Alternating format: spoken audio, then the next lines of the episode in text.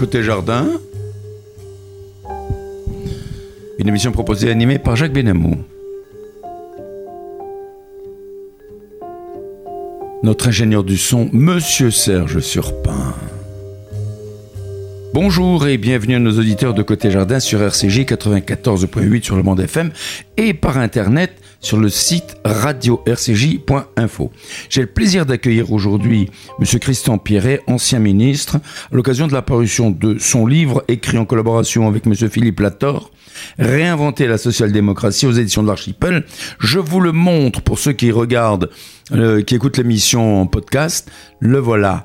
C'est ce livre que M. Christian Pierret a écrit avec M. Philippe Lator réinventer la social-démocratie. Monsieur Christian Pierret, bonjour. Bonjour. Monsieur Christian Pierret, vous êtes ancien ministre en charge de l'industrie, mais vous avez aussi été haut fonctionnaire, député des Vosges et rapporteur général du budget à l'Assemblée nationale, maire de Saint-Dié-des-Vosges. Vous avez été président du groupe de l'amitié France-Israël, l'Assemblée nationale, et également ami personnel du regretté Shimon Peres, dont nous direz quelques mots tout à l'heure. Vous avez aussi été vice-président d'un grand groupe d'hôtellerie, et vous l'êtes, vous avez été. Et vous êtes actuellement avocat au barreau de Paris et de Bruxelles. Vous venez donc de publier aux éditions de l'Archipel, en collaboration avec monsieur Philippe Lator, et je remonte ce livre parce qu'il est passionnant, un livre que je trouve remarquable, intitulé, intitulé Réinventer la social-démocratie, et je pense que nos auditeurs s'y intéresseront également. Il est écrit en quatrième de couverture. Ce livre n'est pas un programme politique. Il entend recréer une philosophie des valeurs partagées et apporter des réponses aux questions que les Français se posent. Après avoir fait le constat qu'au fond, la France vit toujours selon des anciens schémas et des anciennes idées, vous posez aussi une question fondamentale l'équilibre entre motivation individuelle et justice sociale ne doit-il pas intégrer que certaines inégalités peuvent être moteurs de progrès? De tout cela, nous allons parler, bien sûr, mais tout d'abord, pouvez-vous nous donner une définition de la social-démocratie? C'est quoi la social-démocratie? Alors dans toute société, euh, c'est un peu ce que l'histoire, notamment l'histoire contemporaine, nous apprend, il y a des tensions, non seulement entre les individus, mais aussi entre les groupes sociaux. Euh, certains diraient entre les catégories ou les classes sociales. Mhm. La social-démocratie admet cela comme un fait. D'ailleurs, il y a des tensions au niveau mondial euh, avec la mondialisation. Elle prend ce fait comme une matière première et elle se dit pour que la société dans laquelle je vis soit plus efficace, soit plus tournée vers la satisfaction des besoins des gens, il faut non pas nier euh, ces tensions, ces oppositions, mhm. ces affrontements, mais les transmuter en compromis. La mhm. social-démocratie, c'est le régime politique, par la démocratie représentative, qui cherche un compromis entre les forces sociales divergentes, contradictoires, et qui essaye de regrouper une nation autour de d'objectifs communs ou de valeurs communes. Vaste programme. Alors, dans votre introduction, vous écrivez avec pertinence que le clivage gauche-droite est en crise. Je pense que personne ne peut le contester, c'est tout à fait évident. Mais euh, ça n'a pas été accentué euh, avec l'arrivée de M. Macron, etc. C'est pas lui qui a mis en exergue hein, ce, clivage? Ben, Il a tenté, euh, avec sa, fameuse formule en même temps, de, trouver des, solutions aux mots importants de la société française, notamment dans l'économie et dans la société française, par ce en même temps qui veut dire qu'on peut prendre à gauche et à droite un certain nombre d'idées lorsqu'elles sont adaptées à la situation du pays et à la résolution des problèmes qu'il affronte. Euh, là, je, pense qu'aujourd'hui, ce qui est à l'ordre du jour, euh, c'est d'arrêter cette opposition qui est en fait une opposition de partis politiques plus qu'une opposition globale entre la gauche et la droite. D'idées, Bon, c'est plus une opposition, vous avez raison, c'est plus une opposition d'idéologie, c'est-à-dire d'un corpus fermé sur lui-même, qu'une opposition d'idées. Euh, en fait, il faudrait des, il faut des idées différentes pour qu'il y ait une dynamique. Il faut euh, un affrontement pacifique, euh, je vais presque dire convivial des idées, le compromis dont j'ai parlé tout à l'heure.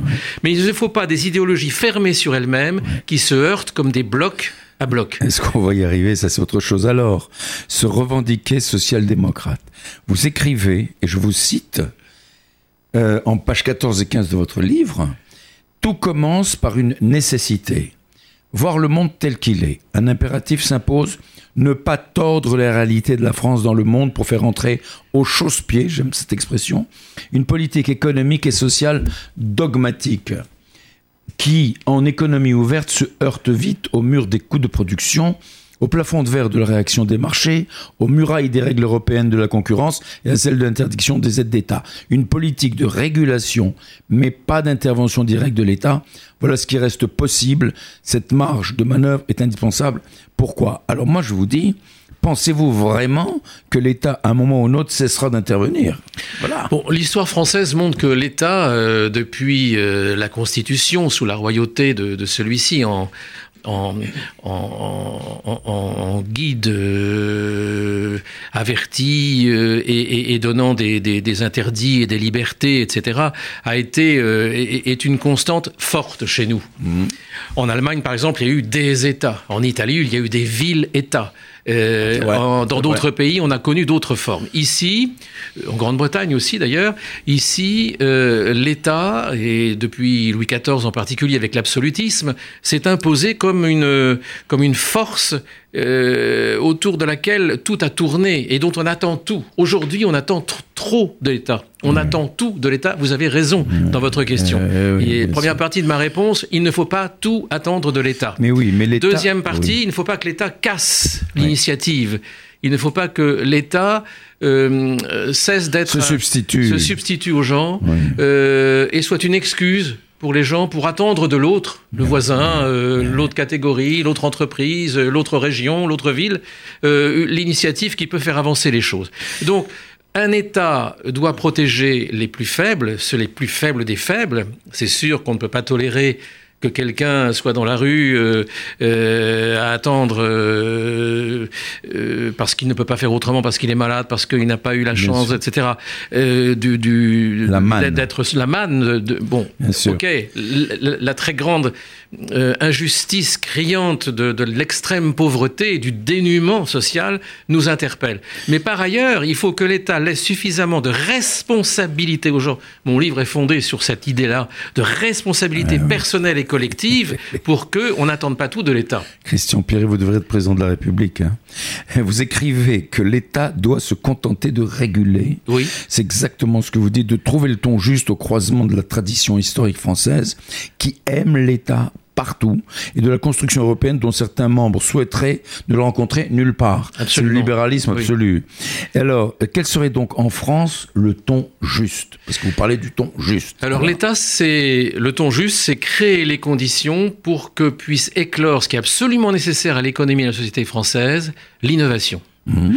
la créativité euh, la capacité de se dépasser par des process nouveaux, par des inventions, des technologies, une culture aussi qui doit être en permanente, en permanence appuyée sur l'histoire. Il faut savoir d'où on vient. Hein. Notre identité évolue. C'est extrêmement important. L'identité française, elle n'est pas fixée, comme Madame Le Pen voudrait le dire. Elle ah n'est pas fixiste, fermée sur elle-même. Elle évolue, elle se construit. L'histoire l'a construite. C'est la plus belle du monde, l'identité française. Et elle est encore en construction. Elle doit s'ouvrir au monde, elle doit dire au monde aussi ce que nous sommes, quelle est la richesse de notre culture et de nos cultures. L'État doit encourager cette créativité et ces innovations techniques. Et justement, et justement, euh, vous dites très justement qu'il faut donner sa chance au travail, au mérite, à la valeur personnelle de ceux qui créent. Quoi. Aujourd'hui, le mérite, c'est quoi? Personne ne reconnaît. Quand vous avez une activité, quand vous avez une idée, quand vous innovez, bon, on vous regarde un peu de travers, c'est pas un peu de la jalousie Quelle est cette mentalité qui est la nôtre C'est terrible, quoi. Hein oui, oui, je pense que il y a une certaine, vous avez raison d'employer le mot, il y a une certaine jalousie. je vais vous dire une chose que je, je crois très préjudiciable à la France. En France, on n'aime pas que le voisin réussisse. Ben voilà, c'est ça. En je Amérique, pense que aux États-Unis, on Peut-être qu'on a aussi ce travers, mais d'une manière plus générale, c'est toujours difficile de parler en généralité, mais d'une manière plus générale, aux États-Unis, on n'est pas jaloux de celui qui réussit, on essaye de faire mieux que lui. Voilà, c'est ça. Et, chez nous, ah bah il a réussi, ah bah il a une belle voiture, bah il a une belle maison. Euh, bon, moi je préfère les gens qui disent, bah, s'il en a une belle, c'est que moi je vais peut-être être capable aussi d'en avoir une belle, une maison, et je vais euh, faire en sorte de réussir comme ça. Il faut que l'État fasse aimer par l'éducation, qu'il fasse aimer la réussite et qu'il ne punisse pas, la, ne punisse pas le succès ni la réussite. Mais le succès et la réussite sont punis automatiquement par l'impôt. Et vous évoquez justement euh, l'impôt d'introduction, réformer la France par l'impôt, avec un grand point d'interrogation. Ne pensez-vous pas que l'impôt quasiment confiscatoire décourage les meilleures volontés? Oui, il y a aujourd'hui en France des gens qui... Euh, travaillent plus de la moitié du temps pour payer leurs impôts. voilà. C'est objectif. La moitié de l'année. Euh, la moitié de l'année, Bien sûr. C'est objectif. C'est l'impôt sur le revenu, auquel tout le monde pense quand on dit l'impôt, mais c'est aussi la somme des impôts locaux, des cotisations sociales généralisées, des CSG, RDS, etc., etc. Bref il n'est pas normal que si on veut une société d'innovation qui avance, qui croisse, parce que le sujet français au fond, c'est de rétablir une croissance innovante. C'est le grand sujet politique. Mais bien évidemment. majuscule politique. sens, évidemment. Pour ça, il ne faut pas prendre à ceux qui créent, qui avancent, euh, pourvu que ce process évidemment soit honnête. Bon, euh, il, faut, il faut ne pas retirer plus de la moitié de, de, ce que l'on a gagné. Ça, ça, devient en effet quasi confiscatoire. Et c'est décourageant. Je cite un chiffre, je crois, c'est que 2 ou 3 de la de, de, des imposables sur le revenu, hmm. de l'impôt sur le revenu 2 ou 3% des, des, Français imposables payent euh, 50 de l'impôt. c'est absolument ça. ce n'est pas tolérable. Et alors, je, je, me permets de rappeler, Monsieur Christian Piré, quand vous étiez euh, quand vous étiez ministre à l'époque, et vous avez été à l'époque euh, dans un rapport général sur le budget en 82. Vous voyez, vous êtes un, un peu un visionnaire. Vous avez présenté à l'Assemblée nationale en 81. Vous avez utilisé une formule presque magique. Un bon impôt est un vieil impôt, un bon impôt est un impôt simple. Force est de constater que vous n'avez pas été suivi, malheureusement. Lorsqu'on voit la pléthore d'impositions, comme vous l'avez dit, entre les CSG, toutes les impositions, impôts sur le revenu, TVA et tout le reste, c'est quand même ahurissant. Oui, enfin, tout, tout le monde a donné. Hein. Là aussi, il faut dépasser le clivage gauche-droite parce que, pour prendre un exemple qui va peut-être euh, surprendre nos auditeurs, les, sous, le quinquennat de M. Sarkozy comme sous le quinquennat de M. Hollande, on a augmenté les impositions de toute nature d'environ 30 milliards. Chacun a donné. Donc ça fait 60 milliards de plus à l'arrivée. 60 milliards, c'est énorme. Hein. Euh, euh, et, euh, chacun a fait à peu près la même chose. Parce qu'avec cette manie du raffinement de l'imposition, de la complexité de l'imposition, il y a 140 mesures qui peuvent modifier votre impôt sur le revenu. il y a une foultitude de contrairement aux apparences, là aussi de taux de TVA qui s'appliquent à certains produits, à certaines parties de certains produits, etc. C'est d'une extrême complexité. Je reconnais Et c'est toujours dans le sens du plus lourd. Et je reconnais la compétence de l'ancien rapporteur général sur le budget. Il vous en reste de, belles notions oui, encore. Oui, oui, oui, oui, Parce qu'il me reste beaucoup de nuits passées à, ah ben à modifier la fiscalité. Donc il faut desserrer ce carcan-là pour libérer l'énergie. Ah en fait, euh, comme aux États-Unis que vous citiez il y a un instant, euh, payer euh, des impôts n'est pas, ne devrait pas être une punition. quand on réussit, il faut payer plus d'impôts que celui qui ne réussit pas. Mais il ne faut pas que la réussite soit confisquée par l'impôt. Vous voyez, c'est un équilibre entre les deux. Là encore, c'est un compromis. Mais ça décourage la réussite. Il ne faut pas décourager. Et vous, vous prenez une social-démocratie fière de ses valeurs. Qu'est-ce que vous voulez dire par là? Alors, euh, dans, je, pense qu'aujourd'hui, la société française... En, voulant, bien sûr, et en suggérant euh, la reconstruction de la démocratie représentative. Oui. Parce, mais là, c'est... Alors, c'est deux sujets. De manche, je les aborde successivement. Tout à fait. Je pense qu'aujourd'hui, la, société française a besoin de sens. Et que les rivalités politiques politiciennes Ouais. retirent du sens car elles opposent soit des idéologies, soit euh, des, petites, euh, des petits détails qui ne voient pas l'ensemble. Parasite. Euh, oui, qui parasite. Le grand Montesquieu disait quand j'arrive dans une ville pour comprendre l'organisation de la ville, donc de la société, je vais sur une tour pour voir ce qu'il appelle, je cite, le tout ensemble. Je pense que la phrase de Montesquieu est juste. Quand on fait de la politique, quand on a une vision de la politique, il faut voir le tout ensemble. C'est-à-dire la totalité de la société, comment on peut l'orienter, euh, la changer, l'aider à se changer elle-même. Donc, l'idée, euh, aujourd'hui pour, pour notre pays, c'est d'avoir euh, des, des- des- du sens, un, redonner une vision d'ensemble. Les philosophes disent une conception du monde, c'est un mot euh, utilisé. Tout à fait. euh, c'est c'est une Weltanschauung, on dit, Oui. les philosophes contemporains, c'est-à-dire une vision du monde, littéralement. Absolument. Bon, on va absolument. pas, on va pas être prétentieux. Ensuite, Non. ensuite, euh, il faut tenir compte de, de l'inculture sociale et politique française qui est terrible, Ça, et la méconnaissance des, des, des, des process économiques, C'est horrible. la méconnaissance malgré Oui, les efforts de l'éducation Oui, nationale. c'est tellement compliqué aussi. Oui, l'économie est très compliquée, d'autant plus que, troisièmement, cette complexité s'accroît de deux manières. La mondialisation qui a changé complètement. Pour quelqu'un de ma génération, la mondialisation a bouleversé la, la- la vision du monde. Et deux, la digitalisation de la société, Oui. c'est-à-dire les nouveaux process sûr, euh, issus de l'économie numérique. C'est la révolution euh, du quotidien qui se prépare et c'est le changement de notre travail. Trois, donner du sens, c'est rétablir, je n'ose pas, euh, j'ose le dire, c'est rétablir le sens de ce qui a fait société depuis que cette société française existe, c'est-à-dire le travail. Rétablissons le travail comme une valeur Voilà, autour de laquelle, valeur pivot, autour de laquelle on va organiser la société. Mmh. Or, on enseigne plutôt aujourd'hui un certain laxisme à l'égard de la société C'est ahurissant. et un refus de placer le travail comme une des valeurs centrales. Bien sûr. Euh, au fond, moi je suis un peu contre, même beaucoup contre, la, la société de la débrouillardise. hein. On a un petit boulot qu'on Oui, oui, branche sur, va un pas, petit, ça. sur une Ça petite facilité. Mais oui. Euh, on essaye d'avoir une petite subvention, etc. Mais- Tout ça, c'est du bricolage. Voyez- Il faut revenir à, À la valeur travail. voilà, à la Et- valeur travail. Et quand vous voyez les syndicats les- qui, qui réclament tous la diminution encore du temps de travail et la réduction du temps de travail et, et on travaille trop et etc etc, c'est un peu excessif. quand Absolument, il faut distinguer des travaux extrêmement hein. pénibles de, de- des travaux intéressants, et il faut essayer d'élever aussi, c'est la chose qu'on a loupé le plus en France au fond depuis la libération, Euh, essayer d'élever euh, le niveau général de connaissances techniques pour que notre société soit capable de répondre aux défis, un, de la concurrence infra-européenne, la compétition infra-européenne qui est forte, et deux, de la confrontation de l'Europe euh, comme vieil ensemble, mais ensemble qui a quelque chose à dire avec ses 500 Mais oui. millions d'habitants, avec le reste du monde. Alors justement, je, je saisis euh, cet instant, euh, Christian Pierret. Pensez-vous qu'un nouveau souffle puisse venir de l'Union européenne?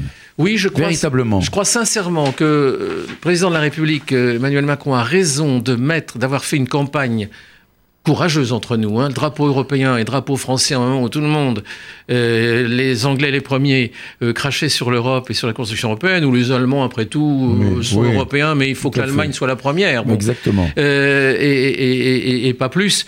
Euh, C'était du courage de dire on a euh, une civilisation commune, parce qu'il y a une civilisation européenne, il y a un art européen, il y a un Quattrocento, il y a le siècle des Lumières, il Bah, y a le 19e, il y a euh, tout ce que nous avons fait depuis la Seconde Guerre mondiale pour construire cette Europe patiemment. Il y a des héros de la construction européenne qui viennent de tous les pays européens, et particulièrement des six pays fondateurs de l'Union. Euh, tout cela existe, et je crois vraiment que pour relancer un état d'esprit nouveau en France, il faut aussi passer par l'idée que l'Europe est à construire comme un projet. Vous me disiez les valeurs. Eh bien, parmi ces valeurs, il y a la main tendue aux pays européens voisins qui procèdent de la même civilisation, Eh oui, qui doivent beaucoup, cette civilisation qui doit beaucoup aux Lumières, bah, bien sûr. euh, les Français y ont beaucoup participé, qui doit beaucoup finalement à ce qui vient, euh, je suis chez RCJ, euh, de, euh, la, des, des, croyances juives et, et, de, et, et des livres de, de, la religion juive, euh, transformés ensuite en Europe occidentale par euh, le, le, christianisme, et le christianisme est un héritier du judaïsme, bien sûr, bien sûr. et, et qui, lumière plus cette, ce, ce fondement culturel, fait que notre identité en marche, pardon de oui, bah ce oui. terme, non, non, euh, est, tout, est, hein. est, quelque chose qu'il faut, qu'il faut donner comme un modèle de progression, de capacité d'innovation et de créativité en Europe et en France. Alors, euh, vous, dans votre livre, euh, vous dites, il y, y, a un chapitre, vous dites mal parti, les Bleus peuvent encore gagner. Et vous soulignez notamment le scandale du French bashing, cette espèce de masochisme des Français en disant oui, on n'est pas bien, on mmh, est les mauvais, on mmh. est. Alors, dites-nous un petit peu. Bah, tradu traduisez-nous ce French pour nos auditeurs. Je trouve lamentable, il y a, le mot n'est pas trop fort, que euh, pour, pour, chaque euh, sujet abordé euh, sur, sur certains médias, on dit toujours ah bah oui, mais on n'est pas les meilleurs, on n'est pas bon, on va pas y arriver. Une espèce d'autodénigrement. Alors que nous quoi. avons, par exemple, prenons. C'est la honte de soi. Prenons l'économie. Dans tous les secteurs économiques, pratiquement sans exception, nous avons au moins une grande entreprise dans les cinq premiers. Cette grande entreprise entraîne des milliers de TPE, de PME derrière Absolument, elle. Absolument, tout à fait. Euh, nous avons une recherche médicale, une recherche scientifique euh, formidable. Nous avons euh, un député qui a eu la médaille Field, qui a été oui. réélu récemment. Oui. Donc en mathématiques, on est indépassable. C'est les mathématiques dans le monde, c'est les Russes plus les Français ou les Français plus les Russes. Euh, les, euh, nous, nous, avons dans tous les domaines la créativité artistique, euh, la mode, le, euh, l'édition, la culture, euh, les technologies. regardez, la puce de votre oui. carte de, de oui. bancaire oui. a été inventée par un Français. Euh, L'informatique, nous sommes très forts dans ce domaine. Oui. Euh, les affections euh, médicales les plus euh, les plus dangereuses pour la vie de l'homme sont souvent vaincues par des découvertes vaincu, françaises, les prix Nobel, fait, etc. Fait, Donc j'en ai assez, mais vraiment assez du French bashing, et il faut croire dans ce pays. Mais bien il faut sûr. croire dans ce pays. Il faut croire en nous. Oui, c'est cela. Oui, Alors, le temps passe tellement vite, vous savez. Oh là là là là. Vous vous traitez un, un vous parlez, vous développez un chapitre sur l'éloge de la richesse. Vous avez du courage car aujourd'hui la richesse semble passer pour un, une tare, une offense, un gros mot. Et pourquoi pas entreprendre, entreprendre? Qui ose encore entreprendre? Euh, Parce que quand on, on, on entreprend, c'est pour réussir. Vous voyez, on est bien d'accord. Oui. Alors, euh, pour réussir, pas pour devenir forcément riche, mais vous, vous avez un chapitre, vous développez l'éloge de la richesse.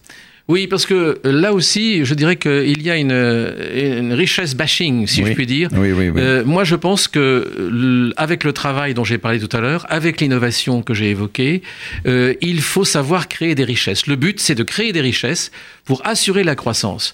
De quoi avons-nous déjà largement et trop goûté? C'est du bricolage pour créer de l'emploi. Moi, je vous dis une chose très simple. Pour créer de l'emploi, il faut créer des richesses économiques. Pour créer des richesses économiques, il faut que le maximum de gens travaillent. Pour que le maximum de gens travaillent, il faut intégrer la technologie, la formation et l'éducation dans le cursus de chacune et de chacun d'entre nous. Et avec cela, on répondra aux défis de la mondialisation. Donc, je renverse le truc. Je renverse la machine, si vous voulez. Vous avez un, raison, pas, un raisonnement imparable. Euh, oui, il faut créer des richesses. Ouais. C'est pourquoi j'ai fait, avec Philippe Lator, ce chapitre, éloge de la richesse, qui veut dire éloge de la création de richesse. Et bon sang qu'on regarde la réalité, qu'on regarde la réalité. La croissance, c'est de la création de richesse. Bien sûr, ça va de soi. Et, et il faut l'encourager. Et elle ne viendra que de l'initiative, c'est-à-dire de l'esprit d'entreprise. J'ai écrit avec mon collègue anglais, lorsque j'étais ministre, une page entière dans le Financial Times, oui. qui était à la gloire de ce qu'on appelle en anglais l'entrepreneurship, c'est-à-dire oui, l'esprit d'entreprise. Et nous avons euh, convergé tous les deux. Il était membre de la Chambre des Lords, donc oui. euh, quelqu'un, un personnage Bien important. Sûr. On a fait une il page commune. Il, portait dans le, perruque. Euh, voilà. Et le, le, le, journal, le journal anglais qui incarne l'économie euh, oui. libérale et sociale libérale, elle avait soutenu d'ailleurs, ce journal avait soutenu Tony Blair. Hein, ah bien mon, sûr, absolument, je me souviens. euh, qui m'a d'ailleurs envoyé sur mon bouquin une lettre de félicitations ah bon formidable, manuscrite, euh, génial. absolument. C'est génial. Et, et euh, nous avons nous avons écrit cette lettre, cette, cette, cet article à la gloire de l'esprit d'entreprise et de l'initiative et de la responsabilité. Car une société qui déresponsabilise les gens et qui dit t'inquiète pas, l'État va faire à ta place ou t'inquiète pas, l'État va réparer. C'est mortifère. Lorsque personnellement je ne suis pas responsabilisé, eh bien je laisse tomber. Mais tout à fait, Et c'est voilà. mortifère, on n'a pas envie. Voilà. Alors voilà, on arrive presque au terme de notre émission, j'aurais tellement d'autres questions à vous poser, mais je pense qu'on on se reverra, euh, euh, Christian Pierret. Alors avant de terminer, je voudrais rappeler que vous avez été président du groupe d'amitié France-Israël à l'Assemblée nationale. Avez-vous à ce jour continué, cultiver cette amitié? Vous avez des relations, etc. Oui, Vous, je- vous- vous avez été un ami personnel de Shimon Peres. Alors quel souvenir en, en, en avez- Je, avez-vous gardé? je- je l'ai été et je continue bien sûr tout- toutes ces, ces amitiés très, très profondes. J'ai été euh, à- à- dans cette euh, commission de l'Assemblée Oui. nationale un moment extrêmement tragique puisque c'était l'époque des Scuds envoyés par Saddam Ah Hussein. Oh j'ai été, euh, je me suis, j'étais d'ailleurs avec Nicolas Sarkozy qui fait par- partie de mon groupe et Oui. d'autres euh, Oui, oui. députés à l'époque, nous étions députés, euh, à nous balader avec un masque à gaz. euh, Vous avez été en Israël, À cette époque, oui, Ah là, à cette époque. bravo. Et j'ai vu les trous gigantesques dans les immeubles euh, à Tel Aviv ouais. euh, provoqués par ces, par ces missiles. Euh, et puis, à cette occasion, et à d'autres, beaucoup d'autres, parce que je l'ai vu aussi en France, bien sûr, euh, j'ai discuté avec Shimon Peres, qui était un homme qui m'a beaucoup impressionné par euh, à la fois sa, sa générosité de cœur, son, son ouverture au monde et sa volonté de faire en sorte que euh, euh, Israël euh, soit un modèle d'organisation euh, travailliste. euh, Bien sûr, et- bien sûr, bien et, sûr, évidemment. et- et mon, et mon séjour dans, dans différents kibbutzim m'a- montré comment on pouvait faire coopérer les gens entre eux euh, dans une conviction commune pour le bien commun. C'est formidable. Pour moi, Shimon Peres, c'est ça. Et c'est aussi, bien entendu, le prix Nobel de la paix. Absolument, c'était vraiment un grand homme.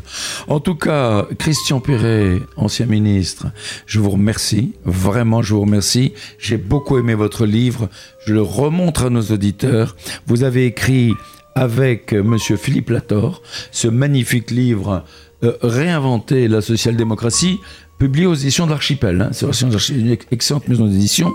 Et euh, je, pense que nos, auditeurs vont se ruer en librairie pour l'acheter. Il a des idées absolument formidables. Je dis, vous aurez dû vous présenter à la présidence de la République. J'aurais voté pour vous. Voilà. Christian Perret, je vous remercie beaucoup. Je vous rappelle que vous êtes à l'écoute de RCJ 94.8 sur le bande FM ou sur euh, radio-rcj.info sur le net. En votre compagnie, Jacques Benamou, euh, j'ai été très heureux d'accueillir aujourd'hui M. Christian Perret, ancien ministre, à l'occasion de la publication de son livre Réinventer la démocratie. Au revoir. Merci.